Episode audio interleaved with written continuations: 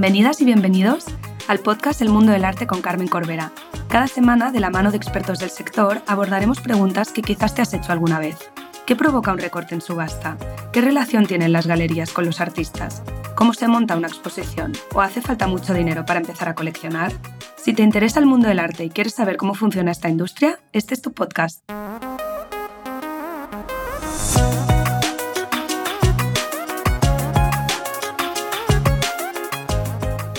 En este nuevo episodio me acompaña Miguel Ángel Cajigal Vera, más conocido como el barroquista en redes sociales, para hablar de la historia del arte. A Miguel Ángel le siguen más de 170.000 personas en Twitter y más de 20.000 personas en Instagram. Es historiador del arte, comisario de exposiciones y divulgador cultural. Ha participado en el programa de divulgación histórica El Condensador de Flujo, emitido por la 2 de Televisión Española, y también colabora en el programa de radio Galicia por Diante y en Julia en la Onda. En octubre de 2021 publicó su ensayo Otra historia del arte. No pasa nada si no te gustan las meninas, donde propone una nueva manera de acercarnos a la disciplina del estudio de la historia del arte y nos invita a disfrutar sin prejuicios. En esta conversación hablamos sobre la importancia del estudio de la historia del arte, también hablamos sobre la labor de las redes sociales en la divulgación del arte y la cultura y debatimos qué es divulgación y el rol que juega el rigor dentro de la divulgación. También comentaremos su famosa frase, no pasa nada si no te gustan las meninas, y nos explicará la diferencia entre gusto y calidad o entre gusto e importancia. Espero que disfrutéis muchísimo de esta conversación y sin más os dejo con el barroquista. Buenas tardes, Miguel Ángel. Muchísimas gracias por aceptar la invitación al podcast. Me hace muchísima ilusión hablar contigo y te agradezco el voto de confianza, ya que el número de seguidores de este podcast es bastante menor al que, a los que te siguen a ti, así que, gracias. Nada, gracias, gracias a ti. Yo encantado de, estar aquí contigo y la verdad es que al final el número de seguidores pues, es una cosa muy, muy relativa. Lo importante es lo que, lo que hablamos, que yo creo que Totalmente, totalmente. Y la verdad que me apetece muchísimo hablar de, de tu libro, que lo tengo aquí, Otra historia del arte, no pasa nada si no te gustan las meninas, pero además también me apetece mucho hablar de la divulgación de la cultura y la historia del arte, del papel que juegan las redes sociales, de la historia del arte en general, de poner en valor el estudio de la historia del arte. Creo que eres el invitado perfecto para tratar todos estos temas. Así que, si te parece, me gustaría empezar conociéndote un poquito, y es preguntándote cómo surge la idea de crear el perfil del barroquista y cuál era la intención inicial al hacerlo. La idea original, la verdad es que no era un perfil, la idea era que fueran los perfiles de redes sociales de un blog. Y el blog lo sigo manteniendo, es el, barroquista.com, pero que ya lo utilizo más como repositorio de mi actividad fuera del blog o de mi actividad en medios o cosas así, que como canal principal de comunicación. Me fui encontrando poco a poco con la obviedad en, en, la que yo no había reparado en absoluto, de que las redes sociales estaban sustituyendo completamente a los foros y a los blogs. Y sobre todo me encontré, casi de casualidad, que, en Twitter había una, comunidad muy, muy activa de gente interesada en la cultura, en el arte, en el patrimonio cultural. Entonces, aunque yo originalmente, mi plan en origen era hablar de barroco, y por eso soy el barroquista, y ese era un poco el leitmotiv del, del blog, enseguida ya me encontré hablando de muchos otros temas y un poco que los temas me fueron encontrando a mí, ¿no? Por ejemplo, mm. cuando arde la cátedra de Notre Dame y, yo me encuentro pues a las 2, a las 3 de la mañana de ese día explicando cosas sobre arquitectura gótica a un montón de gente en Twitter, fue cuando me di cuenta de que realmente tenía mucho potencial Twitter como, como canal y las redes en general como canal para, acercar la cultura al arte. Y a partir de ahí sí que ya me he centrado directamente en los perfiles de redes, principalmente Twitter, aunque experimento con casi todos y Instagram también lo cuido bastante y en los demás, digamos que YouTube tengo un canal relativo, porque creo que es el canal con menos vídeos en YouTube de la historia, pero sigue todavía existiendo por ahí. Monté un segundo canal con Luis Pastor y un montón de gente, el Pasquino. Al final lo que soy es un poco experimentador. Me gusta esto de probar formatos e intentar llegar a la gente por tierra, mar y aire, por donde se pueda. Y, en este punto, porque empiezas el libro abordando la pregunta que, nos hacen a muchos que nos dedicamos al mundo del arte, que es la, la pregunta, ¿y tú, ¿y tú a qué te dedicas? Entonces, ¿Tú a qué te dedicas? Porque eres divulgador, pero aparte haces muchísimas más cosas. ¿Cómo, cómo te defines cuando te preguntan? Yo empiezo a definirme como malabarista o trapecista del arte, porque hago tantas cosas que a veces parece que tengo un circo de cuatro pistas montado y, la verdad es que mi, mi trabajo principal es ser educador de museo. Yo soy educador de museo desde hace una década Y creo que es importante también mi, experiencia como educador de museo, porque al final te acostumbras a estar en contacto directo con el público, que es una cosa que creo que dentro de la historia del arte no siempre tenemos, o no siempre tenemos la suerte de poder contactar directamente con el público. No es lo mismo contactar con el público que, que contactar con tu alumnado. Yo hace muchos años que soy profesor, diferentes universidades, programas, másters, pero normalmente no es el mismo tipo de contacto. El alumnado es un alumnado que de alguna manera te tiene como referente eh, a efectos formativos y, de información. El público es mucho más complejo, tienes que buscar mucho más eh, vías de enganche con ese público, eh, temas en los que puedas encontrar pues, un punto de, de, concordancia para que el público pueda entender lo que tienes que explicar. Y también que al trabajar como educador en un museo, los temas te vienen marcados. Es decir, en un museo no hablas de lo que tú quieres hablar, hablas de lo que te corresponde hablar, pues porque hay una exposición o, lo que toca y es de eso de lo que toca hablar, no puedes hablar de cualquier cosa. A partir de ahí, la verdad es que he estado en casi todos los frentes. ¿no? Digo muchas veces que he tocado prácticamente todos los palos de la historia del arte, con la excepción del mercado del arte, por ejemplo. No, nunca he trabajado en mercado del arte, pero sí he trabajado durante mucho tiempo y mucho en, intervenciones en bienes artísticos, en bienes culturales, como asesor y consultor histórico en restauraciones. Eh, he trabajado como director de proyectos, incluso de patrimonio histórico. Entonces, conozco esa parte de la gestión y de la conservación y preservación de, bienes patrimoniales y soy parte del Consejo Internacional de Monumentos y Sitios, del ICOMOS. También he trabajado en, bienes patrimonio mundial durante la carrera, o sea, al final vas acumulando mucha experiencia en muchos campos y yo creo que esa es la clave, ¿no? Me da la sensación, porque al final yo le puedo hablar a la gente desde primera persona de mi experiencia directa en diferentes áreas de la historia del arte y que no sea, pues como digo al principio del libro, como decías tú, ¿no? De qué es eso de la historia del arte. Pues si alguien se pregunta qué puede hacer un historiador o un historiador del arte en su, en su vida laboral, yo le puedo poner muchos ejemplos, porque son cosas que, yo mismo he hecho. Y, qué importante lo que, lo que nombras de un buen, bueno, de, ser profesor, de tener un alumnado y, un, educador de, un museo, me parece que es una figura clave dentro del estudio de la historia del arte. Yo eh, personalmente estudié humanidades en la carrera porque tuve una gran profesora de historia del arte en el, colegio. Entonces, em, ¿por qué crees que es importante seguir estudiando historia del arte ahora que están tan de moda todas estas carreras ¿no? Em, más tecnológicas? O, ¿Por qué hay que poner en valor este, el estudio? Yo, creo que, que las carreras son mucho más transversales y multidisciplinares de lo que nos queremos contar. Es decir, los estudios siempre están hiperespecializados, porque así funciona el sistema académico y universitario, y no está mal que funcione así. Es decir, tú necesitas una ingeniería de caminos que salga sabiendo un montón sobre determinadas cuestiones. Pero al final es muy raro que casi cualquier persona que sale de una titulación se vaya a dedicar de manera estrictísima a lo que ve en esa titulación. Al final vas a tocar cosas de otros campos. Por eso precisamente han proliferado pues, los máster que mezclan diferentes eh, conocimientos y que hacen de puente entre diferentes disciplinas. Yo creo que la historia del arte es fundamental en nuestro mundo porque en un mundo precisamente tan tecnológico que vivimos constantemente, yo veo que cada vez hay más gente que busca ese conocimiento humanístico. Y, y, para mí la historia del arte lo digo muchas veces y a lo mejor alguien pensará, bueno, como eres historiador del arte te toca decirlo, ¿no? Pero lo digo porque lo creo. Yo creo que la historia del arte es la disciplina que más ayuda a entender las diferentes mentalidades de las diferentes culturas, tanto presentes como pasadas. Entonces, es una disciplina que no solo es que trabaje directamente con el patrimonio cultural y que debería ser la que más peso tuviese a la hora de gestionar el patrimonio cultural, que no es así desgraciadamente, pero así debería ser, sino que además es la disciplina que te permite entender diferentes manifestaciones culturales, las que sean. Y una persona que está preparada y formada en historia del arte, eh, tiene esa formación que le permite o debería permitirle enfrentarse a cualquier tipo de producto cultural de cualquier cultura. Evidentemente, pues en algunos casos con preparación previa, con un conocimiento previo. A mí de repente ahora no me, no me puedo yo lanzar a intentar interpretar expresiones culturales pues de, la América previa a la llegada de los españoles o de la China imperial porque no tengo los, las herramientas básicas.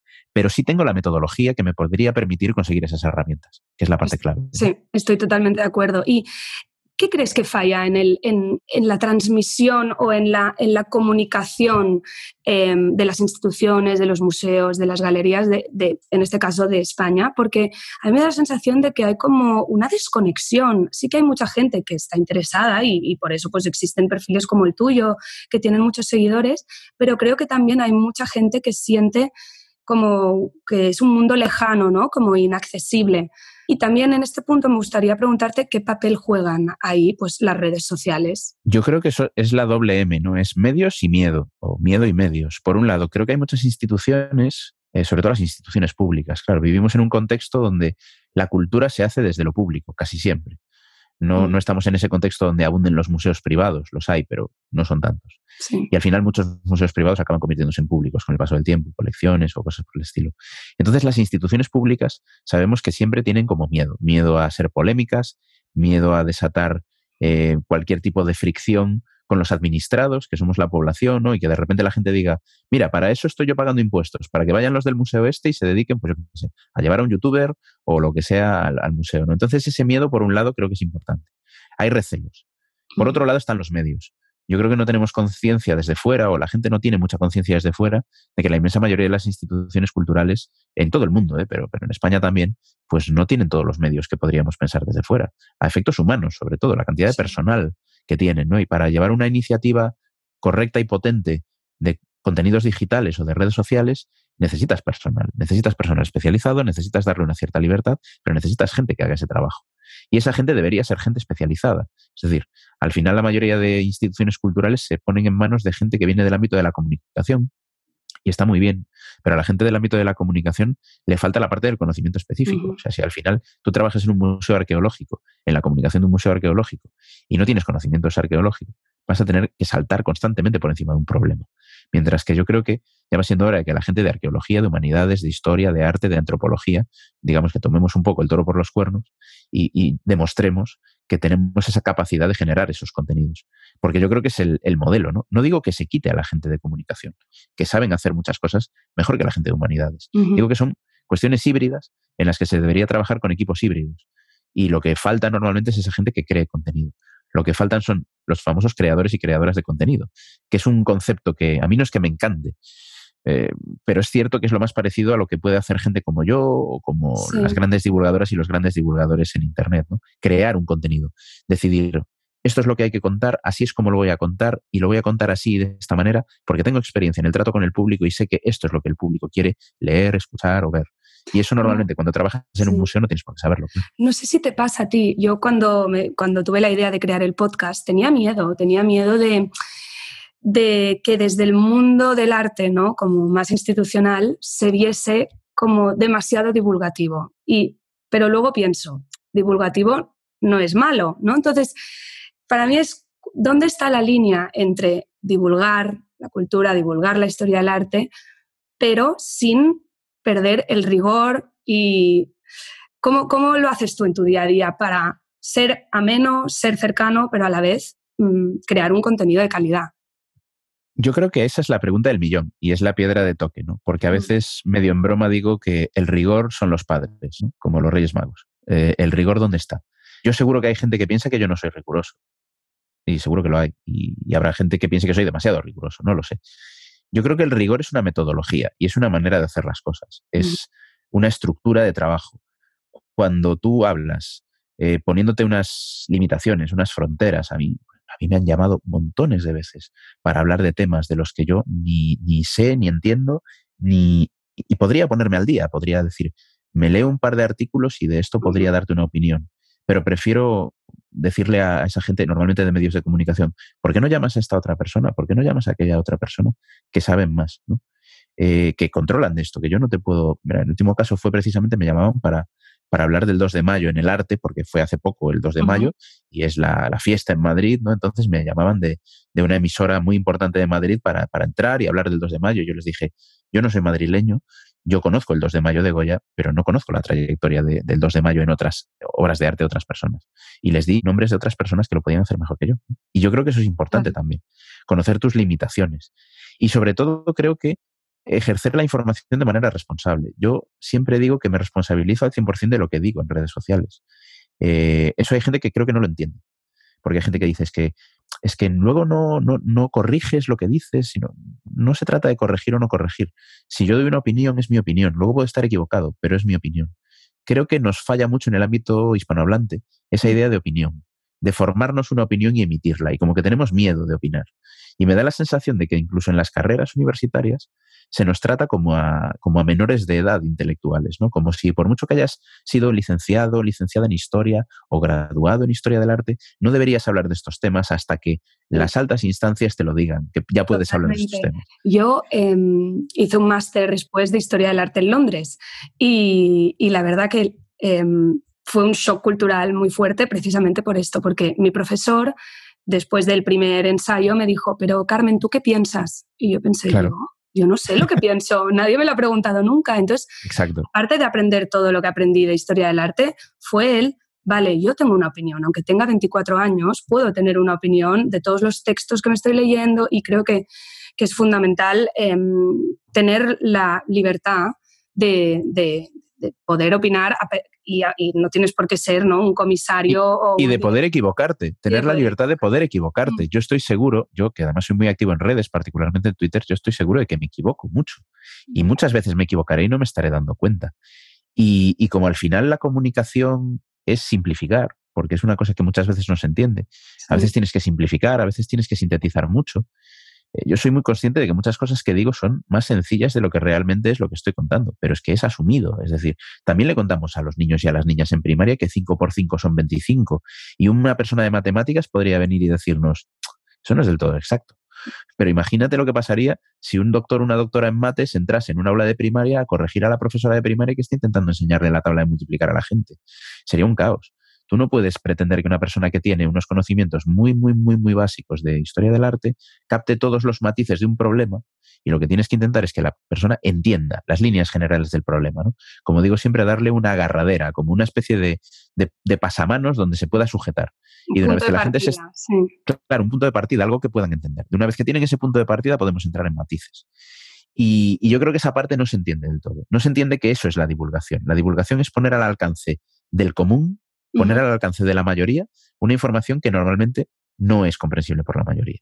Y para eso, evidentemente, tienes que recortar, abreviar, simplificar, cambiar el formato, cambiar el código en el que lo explicas. y eso no significa para nada, y el tono es fundamental, pero eso no significa para nada eh, pervertir el contenido o el conocimiento. Significa ponerlo al alcance de más gente para que más gente tenga elementos de juicio. Sí, y además también lo estamos viendo ahora con todos los museos que están utilizando eh, redes sociales, como el Museo del Prado, con los vídeos que hacen que, son súper accesibles y al final es el Museo del Prado que lo está haciendo. Creo que es el ejemplo perfecto. Y, lo clavan. Y, en TikTok están comiéndose el mundo porque lo hacen muy bien en TikTok. Y han descubierto que de repente coges a un conservador, una conservadora del museo, lo pones delante de un directo de Instagram y es genial cuando hablan como personas normales, porque también saben hablar como personas normales. Y es maravilloso. Yo creo que esa parte de desdramatizar es muy importante. Sí, sí. Quería volver al concepto de dar tu opinión, que una de las cosas que me sorprendió más de tu libro es el título, eh, No pasa nada si no te gustan las meninas, porque es verdad que parece que si no te gustan las meninas es como bueno, ¿qué estás diciendo, no? ¿Cómo te atreves a, decirlo? Y me gustaría preguntarte, para las personas que no se hayan leído tu libro, si nos pudieses explicar brevemente cuál es la teoría detrás de esta, de esta frase. En realidad es una teoría que tenemos súper asimilada, pero no aplicamos, y es que el gusto es libre. El gusto es libre. Una persona te puede decir, o debería poder decirte, me gusta cualquier cosa. Y, esa cualquier cosa, por, por mala que sea, por eh, baja de calidad que sea, deberías poder respetar ese gusto. Eh, yo siempre pongo el ejemplo de la comida. Es decir, alguien me puede decir, pues a mí me gusta la comida de, de, un restaurante de comida rápida. Me encanta. Sé que no es buena, pero me gusta. Y ya está. Esa es la frase, ¿no? Es decir, sé que no es buena. No me intentes convencer de que esa comida es buena, pero que te gusta. Fantástico. A mí me gustan las gominolas. Pues las gominolas no son buenas como comida, pero te pueden gustar. O es más, puede haber un día que tienes más ganas de comerte una gominola que de comerte, qué sé yo, un pavo exquisitamente cocinado, porque hay días para todo. Pero eso sucede a todas las escalas, ¿no? Pasa en la música, por ejemplo. La gente mira así como el, con el ceño fruncido al reggaetón. Claro, pero es que el reggaetón es para un momento de la vida para el que no vas a utilizar polcas y valses vieneses, porque es otro tipo de momento de tu vida en el que utilizas otro tipo de música. Eh, es como creerse que todo lo que está escrito en papel es literatura. Pues no, el prospecto de la aspirina no es literatura. Así que no puedes juzgar el prospecto de la aspirina como juzgarías una novela finalista de un gran premio literario. Son elementos distintos. En el arte sucede lo mismo. Hay arte bueno, malo, mediocre en todas las épocas. Y a ti te puede gustar el malo o el bueno. Y no debería nadie obligarte o creer que te va a obligar a que te guste el arte bueno. Eso es lo que yo digo, ¿no? A mí me encantan las meninas y escojo precisamente las meninas porque es un cuadro que conozco bien y que sobre todo me gusta muchísimo. Pero hay mucha gente a la que no le guste. Y no pasa absolutamente nada, porque ese gusto es libre siempre. Sí, yo creo que también lo importante es, pueden no gustarte, pero tienes que saber valorar la importancia que ha tenido esa obra a lo largo de en la historia del arte. Esa segunda parte es la clave. Es decir, para mí la postura ideal es, me guste o no me guste, sé lo que tiene de, valor, de valioso. Yo siempre pongo el mismo ejemplo, que la gente que más o menos me sigue ya está harta de escucharme decirlo. De hecho, lo digo tanto que al final parece que le tengo manía, pero a mí no me gusta Goya. Eh, no es un artista que me encante, no, no, me gusta la obra de Goya reconozco que de tanto repetirlo me está empezando a caer simpático, porque claro, en, las entrevistas a veces me preguntan, ¿pero hay algún artista que no te guste? Yo siempre pongo de ejemplo a Goya. Entonces luego pienso, a ver, tampoco es que odie a Goya, pero no es un artista que me encante. Yo voy al Museo del Prado muchísimas veces y hay muchas veces que no paso a ver los cuadros de Goya, no, no es mi punto de atracción principal del museo. Eso no significa que yo no crea que Goya es quizás el artista más importante de la historia del arte en España, o el más innovador en determinados aspectos y que es una figura absolutamente central. Y que cuando yo me toca darle a mis alumnos norteamericanos mi curso de historia del arte español en la clase de Goya, les transmito la importancia que Goya tiene, independientemente que a mí me guste o no me guste. Esa es la clave para mí. O al revés, a mí me encanta Picasso, pero entiendo que a mucha gente no le guste Picasso, no pasa nada. Pero de no gustarte Picasso, que es respetable, a gente que dice, por ejemplo, que el Guernica es un cuadro pues, superfluo, que no tiene interés, que está sobrevalorado, o cosas de este tipo, esa es la diferencia, ¿no? Tenemos que romper en nuestra cabeza claramente nuestro gusto de la valoración de calidad o de importancia. La importancia o la calidad de las cosas va por un lado y tiene su propio debate. Podríamos debatir sobre la calidad, sobre lo que es, sobre lo que no es. De hecho, acaba de publicar un libro Alejandro Vergara, conservador del Museo del Prado, fantástico sobre la calidad. Pero el gusto va por otro lado. Y alguien debe poder ser libre de decir, no me gusta el Bosco, no me gusta Velázquez, no me gusta Leonardo da Vinci, quien sea, porque es libre, es el gusto personal. A veces me pregunto, y tú también lo, tratas en tu libro, ¿quién decide que es una obra maestra? Porque... Normalmente, claro, las obras maestras eh, han pasado como dos grandes procesos. El momento de las obras maestras consagradas, que es el momento de las grandes eh, maquinarias museográficas de los grandes museos. Es decir, al final consideramos obras maestras a determinadas obras que están en museos grandes o en, grandes epicentros del arte y las que están más escondidas es, es, difícil que las consideremos obras maestras. Pasa, pero rara vez. Es muy raro que consideremos obra maestra un cuadro que está en un recóndito museo de Hungría. Al final vamos a considerar obras maestras a cuadros que están en Nueva York, en Londres, en París, Berlín, Roma, Florencia y poquito más, y Madrid. Luego está la fase en la que creo que las personas abusamos del concepto de obra maestra, es algo sobre lo que reflexiono bastante en el libro. Esa idea en la que confundimos nuestro gusto personal con la calidad suprema de una obra. Entonces, salimos de ver una película que nos ha encantado y decimos, es una obra maestra. es como, hombre, a ver, depende, depende. Siempre es necesario un poquito de perspectiva. Yo confieso que soy creyente en la cultura de la calidad, es decir, yo creo que la calidad existe. Y creo incluso que la calidad, aunque son diferentes conceptos y no siempre hay un criterio de calidad único, es decir, un cuadro puede tener una muy alta calidad narrativa y una muy baja calidad técnica o viceversa, y puede suceder. Esto eran cosas que, por ejemplo, en el siglo XVIII hacían y que, y que hablo de ellas en el libro, ¿no? Le ponían notas a los diferentes artistas y se atrevían a ponerle un cero a Caravaggio. Y hoy dirías, ¿pero cómo le van a poner un cero a Caravaggio? Sí, pero a Caravaggio consideraban que le ponían un cero en determinados aspectos de, su pintura y no pasaba absolutamente nada. Yo creo que ahí es donde tenemos que ser un poquito más críticos y más críticas con cómo usamos la palabra obra maestra. Porque se nos calienta la boca, por decirlo vulgarmente, muy fácil, y todo nos parecen obras maestras. Y al final, si todos son obras maestras, nada son obras maestras. Y también muchas de esas obras maestras son obras que rompieron con la tradición, ¿no? O fueron un avance estético o, de, temático. También me parece, porque también es algo, bueno, yo eh, me especialicé en arte de finales del siglo XIX y entonces cuando descubres que los impresionistas no eran famosos en su tiempo, nadie los conocía, nadie los hubiese comprado, creo que entiendes muy bien cómo nos explican la historia del arte, que es solo con los momentos que pasan a la historia, ¿no? Pero si tú vivieses en 1870, pues seguramente ni sabrías quién es. Mm. Entonces, mm, me gustaría también que explicaras em, la importancia de remarcar em, este estudio de la historia del arte como cronológico y, y de hitos. Yo creo que nos hacemos trampa. De hecho, es un capítulo del libro en el que pongo una especie de advertencia donde digo, ahora voy a hacer autocrítica, ¿no? Autocrítica de la disciplina. Utilizamos una cosa que es una herramienta científica de la historia del arte, que es estudiar los avances, las innovaciones, pero hemos construido toda una retórica de la mitificación de esa innovación. Es decir, le contamos al mundo que los mejores artistas, casi siempre hombres, por cierto, son aquellos que han innovado. Y los que no han innovado son mediocres. Y es curioso, porque es una manera rara de ver la calidad que además no se corresponde para nada con la mirada de buena parte del público. Es decir, a buena parte del público tú le sacas, pues tú que eres de 19, ¿no? Le sacas un buen cuadro historicista del 19, como los que hay en el Prado, como los que hay en el Louvre, como los que hay en la National Gallery, que nosotros en la carrera de Historia del Arte prácticamente ni vemos, si es que lo hemos visto.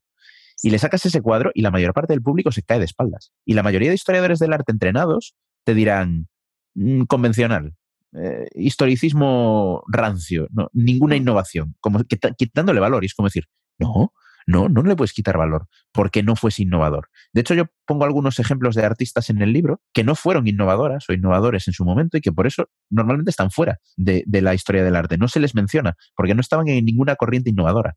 Pero al mismo tiempo, acentuamos la innovación de los innovadores, con lo cual nos hacemos un poco de trampa. ¿Qué es lo que pasa con el impresionismo? Siempre contamos el impresionismo generalmente como esa especie de escándalo. O sea, de repente, la exposición de la primera exposición impresionista fue como, oh Dios mío, todo el mundo llevándose las manos a la cabeza.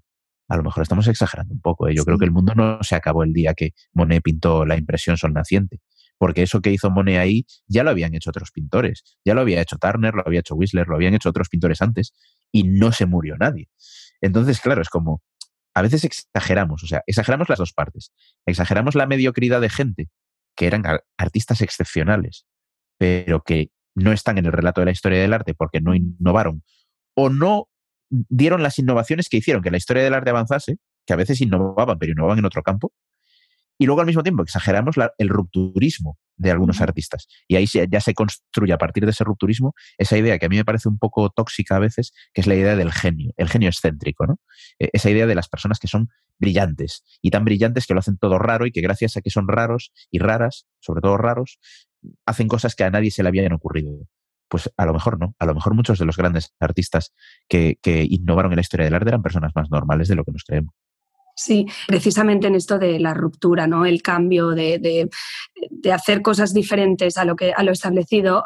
Em, hay mucha gente que cuando está enfrente de una obra de Miró o de Pollock dice, esto lo puede hacer mi hijo de cinco años.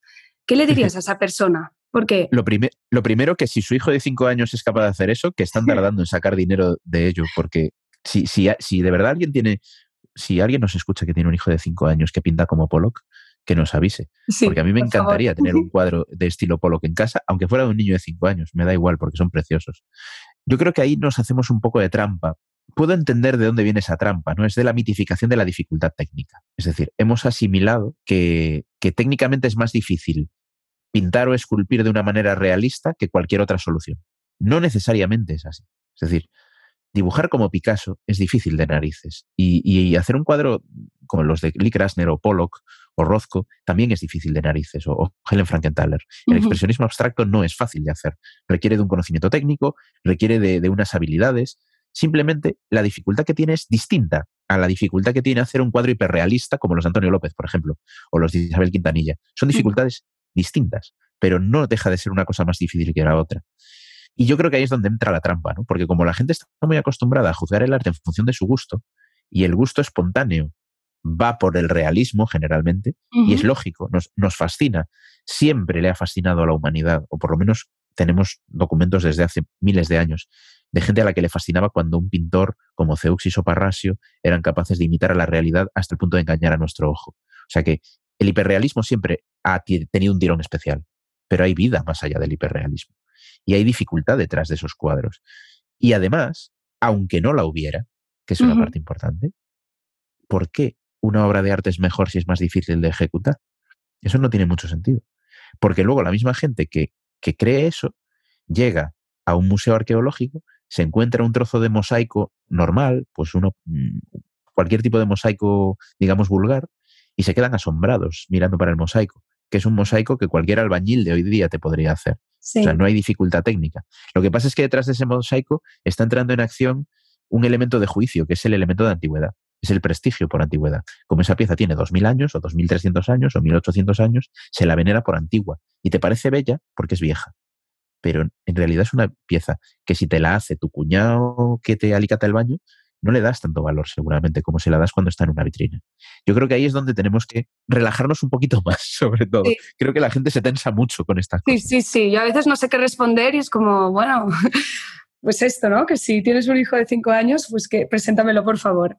Sí, sí, por em, favor, que nos lo presenten porque queremos cuadros del estilo Polo que en casa. Totalmente. Pues hablando de cuadros em, de tener en casa, me gustaría acabar esta conversación preguntándote algo que, les pregunto a todos mis invitados y es, si tuvieses carta blanca, em, ¿qué obra de arte tendrías en tu casa y dónde la colgarías? Qué buena pregunta. Pues si tuviera carta blanca, me pudiera llevar cualquier Cualquiera. cosa mm. y, me cupiese en casa, porque es difícil, creo que, creo que tendría un canaleto. Mm, me encanta Canaleto. Es, un, es, una, es una debilidad personal. Me gusta muchísimo Canaleto. También me gustaría tener un cuadro de Lee Krasner, lo confieso. Eh, o de Helen Frankenthaler. Son muy grandes, eso en casa no te cabe. Los Canaletto ya son grandes, pero no tanto. Y supongo que lo pondría en un sitio donde lo viese mucho, pues aquí mismo en el despacho donde, donde trabajo, o en, o en un lugar donde pudiese verlo mucho. No tendría un Velázquez, ah, porque no me parece que Velázquez sea una, un cuadro que te quede bien en casa. Sí, un artista para convivir mucho. Convivir, convivir debe ser duro, ¿no? Durante muchos años tuve una reproducción de, del Guernica en, el salón y da un poco de bajona tener el Guernica en el salón. O sea, cuando eres joven lo tienes porque es muy simbólico y está muy bien. Pero llega un punto que de tanto ver el Guernica todos los días te da como cosa. Eso sí, si te sirve de referencia, yo en el, en el estudio, donde trabajo, en el despacho, solo tengo dos reproducciones grandes de obras de arte. Eh, y son un Guernica de Picasso, pequeñito, y, La Gran Vía de Madrid de Antonio López, eh, que es un cuadro que me gusta mucho y en general Antonio López me, gusta. Hay gente que cree que no me gusta Antonio López, pero, pero la verdad es que Antonio López, eh, algunos de sus cuadros me gustan mucho. Y esos son los dos cuadros, las dos obras de arte que tengo reproducidas. No son originales, pero bueno, un original de Antonio López o de, o de Isabel Quintanilla también me gustaría, ¿eh? la verdad. Muy bien, pues muchísimas gracias Miguel Ángel, ha sido un placer. Me quedaría horas hablando porque realmente hay muchos temas, pero millones de gracias.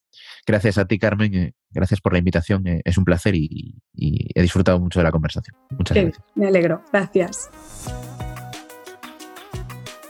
Y hasta aquí el episodio de hoy.